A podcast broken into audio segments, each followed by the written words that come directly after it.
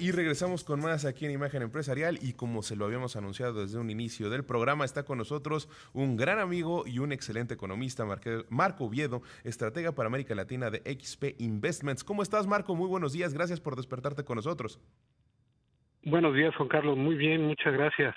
Estimado, el dato fue 3.6%. ¿Tú lo esperabas? ¿Lo esperábamos? Eh, ¿Un 3.6% de crecimiento para la economía nacional? Bueno, lo que nosotros publicamos como nuestro pronóstico es el dato trimestral, ¿no? Trimestre contra trimestre.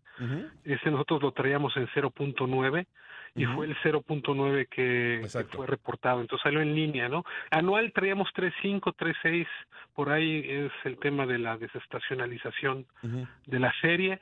Eh, que no siempre es exacto lo que nosotros trabajamos en el pronóstico, pero sí, o sea, lo que te diría es que salió en línea los datos de reportados en abril y mayo eh, del IGAE pues fueron relativamente buenos por el lado uno de, de servicios en, en, en, abril, luego en mayo la industria, la parte de la construcción y, lo que estamos esperando pues es una desaceleración relativamente gradual hacia adelante y eso pues nos daba el número. Entonces yo creo que solo se confirma de que la economía está con buen eh, ritmo, eh, estábamos haciendo también el cálculo de lo que nosotros los economistas llamamos la eh, brecha de producto, que es decir, cuánto la economía está lejos de lo de su crecimiento potencial y está prácticamente cerrada esa brecha al segundo trimestre.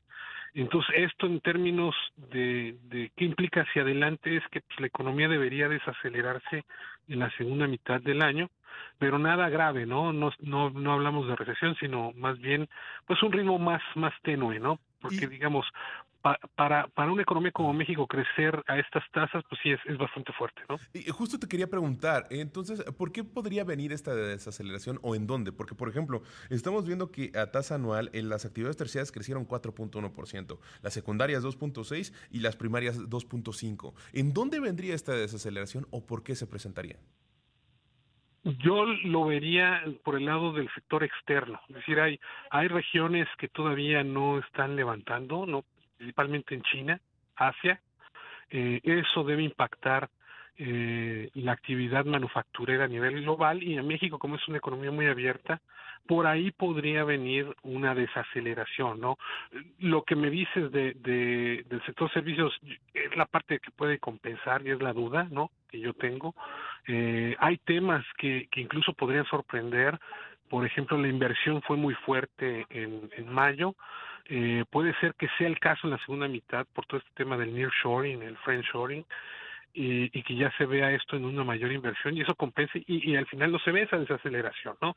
Pero por lo pronto, eh, pues trato de ser conservador y, y como estoy viendo debilidad en el sector manufacturero, creo que por ahí podría empezarse a permear un ritmo de crecimiento más moderado, pero tiene razón, ¿no? Está eh, hay sectores en la economía que vienen creciendo a tasas muy buenas. ¿no?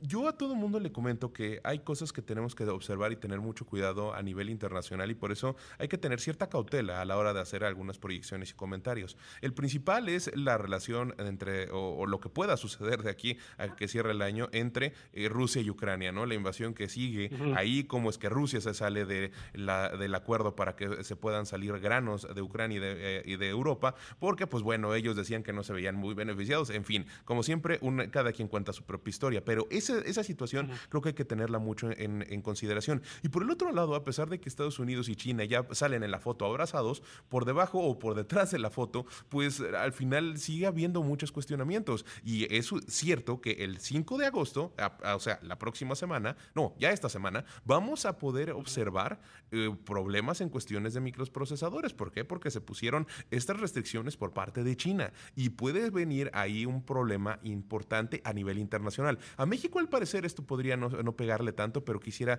eh, eh, saber qué es lo que puede, eh, qué es lo que tú estás observando alrededor de esta situación. Sí, digamos la sustitución que, que está queriendo tener Estados Unidos respecto a esos componentes, pues va a tomar tiempo en lo que se hace esa transición, pues sí, cuando cuando eh, otra vez escasez de estos suministros tendría que pegar a las cadenas productivas de, de algunos eh, eh sectores, la automotriz, de computadoras, etcétera, teléfonos. Eh, y eso pues sí le impactaría a, México en el margen, ¿no? Eh, la idea, pues, precisamente de estas empresas que se quieren expandir más en la región, en Norteamérica, es precisamente que se dependa menos de, Asia, ¿no? Vamos a ver, por lo pronto, pues sí, es un riesgo, eh, pero digamos, la idea es que dentro de tres, cuatro años sea más resiliente este sector a cualquier cosa que suceda en, Asia, ¿no? Ahora, ¿cuál es, ¿cuál es la debilidad que tú estás observando en el sector manufacturero? Porque justo si estamos hablando eh, alrededor de los chips, pues es más una cuestión internacional que esto puede empezar después a, desencadenarse, como lo mencionabas, como algunas fichas de dominó y sí llegar a afectar a lo nacional. Pero por el otro lado, eh, pues hemos visto buenos reportes por toda, el área manufacturera. Entonces, ¿cuál es este posible pues baja en el rendimiento que tú estás observando? Sí, en Estados Unidos pues, se ha mantenido prácticamente flat, ¿no? ha sido cero el crecimiento en, los últimos meses. Eso tendría que verse reflejado en México de alguna forma, dada la integración de los dos sectores. Entonces, eh, pues sí, yo, yo esperaría que, el sector de la manufactura en México eh, no crezca a estas tasas elevadas, ¿no? sino más bien a, un crecimiento más tenue. Y ahora, hablando de la economía de los Estados Unidos, también la semana pasada tuvimos su reporte. Eh, ellos, como siempre, lo dan analizado 2.4%, de acuerdo con los datos que yo saqué, porque ahí me puse a, sacar la calculadora y demás. Realmente el crecimiento del trimestre fue de 1.5%. Si tú tienes otro dato, por favor, corrígeme. Pero de todas maneras, sea el dato que sea, está siendo positivo y estamos viendo pues un mejor ritmo de avance del que todo el mundo esperábamos a principios de año. Aunque realmente la proyección que es así es que vendría una desaceleración hacia la segunda mitad. Sin embargo, Jerome Powell la semana pasada en su reporte de, eh, pues, de la decisión de política monetaria, ahí comentaba, no estamos esperando una recesión hacia el final, hacia la segunda mitad del año. Entonces, ¿podríamos quitarnos del, del horizonte la posible desaceleración de Estados Unidos, que también está teniendo un mejor desempeño de lo esperado, así como estamos viendo con México? ¿Cuál es el análisis? Yo creo que sí, y de hecho le comentaba a Rodrigo hace meses, que cuando empezamos a hablar de todo este tema de la recesión, que pues necesitábamos ver otro choque, ¿no? Eh, eh, es decir, alguna cuestión que impacte la economía global y en particular la de Estados Unidos más allá la subida de tasas de interés. No lo hemos visto, ¿no? Al contrario, estamos viendo que la economía se está reacomodando tras salir de la pandemia. Las presiones que vimos en precios derivados de la guerra de Ucrania con, con Rusia también se están desvaneciendo. Hay algunas presiones que están saliendo nuevamente, pero no, no estamos hablando de la magnitud que vimos hace un año. Entonces yo creo que esta eh, narrativa de que ya viene una recesión ha perdido fuerza porque no ha sido el caso, es decir, no hay datos todavía que confirmen eso. Puede ser que tengamos algunos sectores más afectados por la subida de tasas de interés, como son el residencial o el, crédito a las empresas, que de alguna manera afecta la inversión, pero no una caída generalizada de la actividad que es precisamente una recesión. Entonces yo creo que lo que vamos a ver es quizá una normalización del crecimiento post pandemia, que implicaría que podamos tener uno o dos años más de crecimiento eh, relativamente estable hasta que suceda alguna otra eh, eh, contrariedad ¿no? en la economía. ¿Cuál es la proyección que ustedes tienen para el crecimiento de Estados Unidos en el año? Eh, me no tengo un número así en la mano, pero me parece que era como 1.8. Eh, eh, de cualquier manera es un, es un, dato alto para, insisto, para lo que esperábamos a inicios de año. Eh, Exactamente. como bien comentas, al final del día se ha convertido como la historia de Pedro y el Lobo, ¿no? Ahí viene, ahí viene, y pues al final, al parecer, al parecer no llega esta recesión. Y, creo que ha habido, mucho tiene que ver las decisiones de política monetaria acertadas por parte de Jerome Powell, así como aquí en nuestro país hemos, pues todo el mundo creo que hemos aplaudido las decisiones que se han tomado por el banco, por parte del Banco de México. Se ha logrado contener la inflación. Sin embargo, el mismo Jerome Powell deja abierta la puerta para que en la siguiente decisión pueda haber una alza de tasas, y pero deja subrayado esto de vamos a observar los datos. Entonces, ¿cuál es la, la estimación que podrías hacer tú con estos comentarios y con lo que ves alrededor de la economía de los Estados Unidos? ¿Podríamos ver una o dos subidas de tasas más a lo largo del año? Yo creo que ya acabaron. Yo creo que, o sea, digamos, las presiones inflacionarias iniciales ya se están desvaneciendo. Viene la parte más difícil del desarrollo de la inflación, que es que los choques secundarios estén contenidos y que empiecen a, normalizarse hacia la meta de inflación de la Reserva Federal y de Banjico, por ejemplo, y eso toma tiempo, toma tres, cuatro, seis meses.